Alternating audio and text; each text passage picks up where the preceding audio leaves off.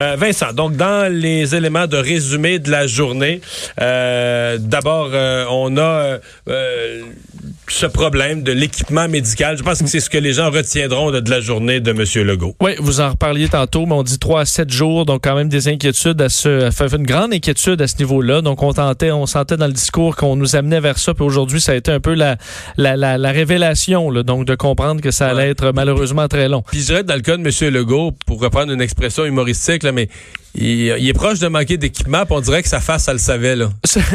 Oui, oui. On sentait que les points de presse, d'ailleurs, dans les derniers jours, euh, on sent un petit peu plus de tension, j'ai l'impression, chez ceux qui nous livrent les, informations. En vous rappelant qu'on ajoutait 732 cas aujourd'hui au Québec. Euh, c'est beaucoup, là. 4162 cas présentement, 286 d'hospitalisés, 82 aux soins intensifs.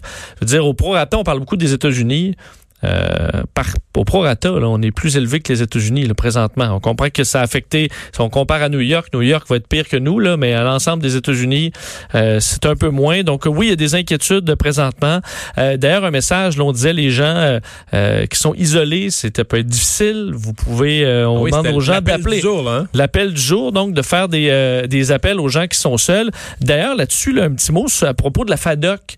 la FADOC Québec Chaudière-Appalaches entame aujourd'hui une chaîne téléphonique pour rejoindre ces 37 000 membres qui sont âgés de plus de 70 ans. Ah.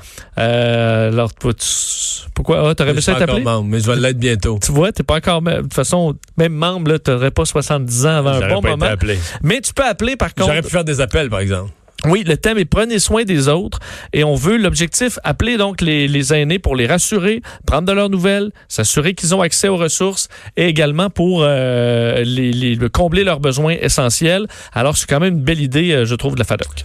Et donc pendant que M. Legault on dit euh, on, est limite au niveau du, de l'équipement de protection médicale, il y a le Canada qui va augmenter sa production. Oui, augmenter la production donc grandement. Et, bon, t'en parlais avec Emmanuel tantôt des 160 millions millions euh, de masques chirurgicaux, 60 millions de masques N95. Il faudra du temps. Par contre, le gouvernement va investir là-dedans plus de 2 milliards de dollars. Et l'autre grosse nouvelle du jour à Québec, c'est vraiment la présence de cas dans des CHSLD, dans des résidences pour aînés, où c'est plus quelques-unes ici et là. c'est beaucoup, beaucoup de résidences. Oui, 184 CHSLD, imaginez-vous, qui ont un cas euh, ou plus, 114 résidences, un cas ou plus là, au Québec.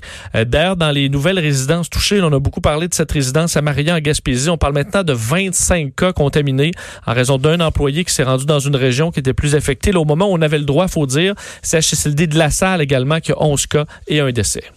Merci Vincent. Euh, dans un instant, on revient de la pause. On sera avec LCN et je serai avec Paul Larocque.